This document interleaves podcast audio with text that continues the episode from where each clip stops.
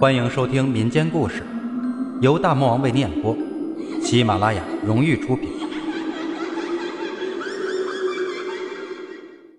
护法神。我很小很小的时候，大概四岁左右，有一天我在奶奶家里玩，心里或者说脑袋里突然有个声音问我：“你有什么愿望吗？”当时的我太小，听到这个问话。就想我有什么愿望呢？然后就想到之前的某天，叔叔能够到房间里的灯管，我觉得好玩，让他抱着我也够一下。结果叔叔不但不帮我，还笑我小个子。于是我就对内心或者脑海里的声音说：“我的愿望是能长高高的个子。”内心或者脑袋里的声音继续问：“要多高呢？”我说。要至少能举起手摸到灯管那么高。内心或者脑袋里的声音说：“好啊。”然后我就去玩了。玩了一会儿，我就跑进房间里去够灯管，跳了半天也够不到，就不开心的想：“骗子，大骗子，根本就没长个儿。”于是内心或者脑袋里的声音就说。不是现在就让你变高，是等你以后长大了就会变成高个子。我继续说，以后长大，我一定会是大高个的。以后长大了，人人都是大高个，你就是在骗我玩。内心或者脑袋里的声音说：“没有骗你。”以后二狗长大个子也不会高，而你以后最多和你妈妈一般高，但是因为我的帮助，你以后会长到比你爸爸还要高一点后来我就忘了这件事儿。大学的某一天，去奶奶家，还是那个房间，还是那个管灯，我突然想到小时候的这件事儿，于是就伸出手，很轻松的摸到了管灯。那个时候我一米七八，比我爸爸高三厘米，我妈妈一米六四，而二狗真的没有多高，还没有妈妈高，估计也就一米六出头吧。这个内心或者脑海里的声音，在五岁以前出现过几次，随着年龄的增长，出现的次数越来越少，而那时具体对话的内容已经记不清楚了。不过在我生过两次大病后的一次对话，我倒是记得清清楚楚。我六岁左右得过一次肝炎，八岁左右得过一次阑尾炎。现在想想，我这两次病的真是罪有应得。为什么这么说呢？你听我往下讲。我的整个童年几乎都是在奶奶家度过的。奶奶家门前左前方二十米，就是一条清澈见底的小河。小时候我很淘气，但是也比较聪明。那个时候我们几个小伙伴，夏天都去小河里捉鱼。大概在我三岁多开始在小河里捉鱼玩，翻开石头就会看见那种头大身子小的鱼，我们俗称它大脑袋鱼。最开始大脑袋鱼很傻，只要见到石头下面有它，用手去抓就行，它根本不知道躲避，一下子就会抓到。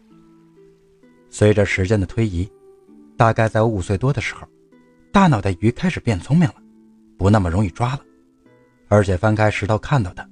也不是一下子就能抓到的，他知道逃跑呢，但是我却能徒手快速的抓到它，甚至有的时候我还能徒手抓到特别难抓的泥鳅。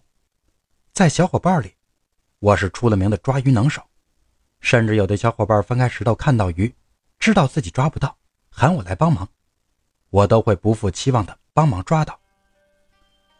这些大脑的鱼，我抓了之后就会放在罐头瓶子里带到奶奶家，放在阳台上养着。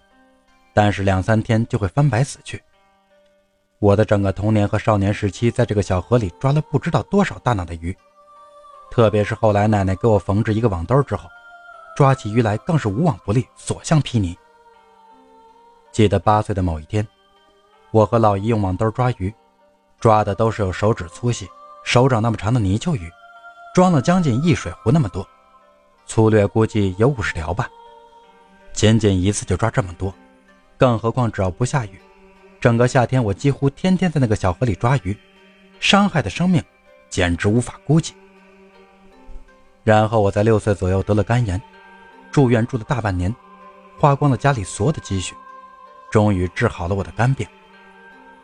印象里那次住院，天天打吊瓶，看见护士的我特别害怕，于是我拿本小人书，装着大人的模样，对小护士说：“我在看书，先不打了，你走吧。”把小护士给逗乐了。结果他根本不理我，直接拿过我的手就要找血管。我急了，抬起一脚把护士踹翻在地上。这回小护士气哭了，在旁边陪床的爸爸和叔叔赶紧给护士道歉，然后换了个年纪老一点的护士，让我爸爸和叔叔按住我，终于顺利的打好点滴。每天我看见护士来，都会像孙悟空大闹天宫一样死命的折腾一番，但是最终还是免不了被狠狠的打一针。如果没有扎好，甚至要多打几针。真是有点和小河里逃命的鱼相似，虽然拼尽全力，但是最终也逃不出被抓到的命运。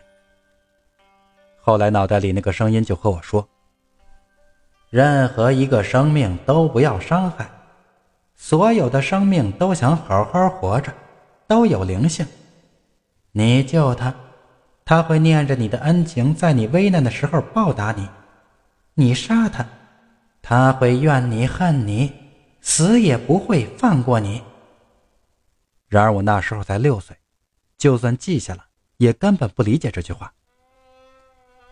再说说我八岁的阑尾炎，六岁得肝炎好了之后，我并没有停止在小河里抓鱼，所以有一个懂得因果的父母太重要了，那真会影响孩子的一生啊。八岁左右的一天，我突然肚子特别疼，疼的饭都吃不下去。然后妈妈就找来村里的医生给我看病，最后得出的结论是阑尾炎。我听到他和妈妈的对话，医生说：“右边疼肯定是阑尾炎，得做手术。”妈妈说：“啊，怎么会这么严重？”我脑袋里反复回荡着“右边疼就是阑尾炎，得做手术”这几个字，心里有深深的恐惧，害怕做手术会死，特别特别怕死。于是来到城市里的大医院，爸爸找很出名的主治医师给我看病的时候，我就开始撒谎了，问我肚子哪里疼，我骗他说左边疼，问了好几次，我都很肯定的说左边疼。于是医生很有信心的和我爸说不是阑尾炎，给我开了一些药就让我们回家了。当时我可真是太无知了，幸亏没有急着回农村的家里，而是在大姨家住了一晚。当天晚上我就吃不下东西，勉强吃的东西都吐了，躺在床上忍着剧痛翻来覆去。当时脑袋里就想着不能手术，手术太疼了，而且可能会死。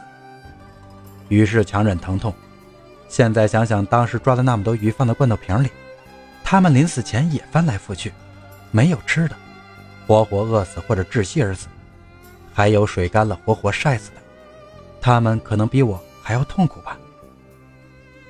终于在凌晨两点多，我实在忍不住了，和爸爸说了实话，是右边疼，疼的不行了。然后连夜手术，手术的时候还是很害怕，心里默念菩萨保佑。所幸最终手术还算顺利，最终平安出院了。但是后来刀口长得不好，偶尔还会流脓。八岁那年春节，脑海里那个声音又重复了一遍我六岁得肝炎的话。任何一个生命都不要伤害，所有的生命都想好好活着，都有灵性。你救他，他会念你的恩情，在你危难的时候报答你；你杀他，他会怨你恨你，死也不会放过你。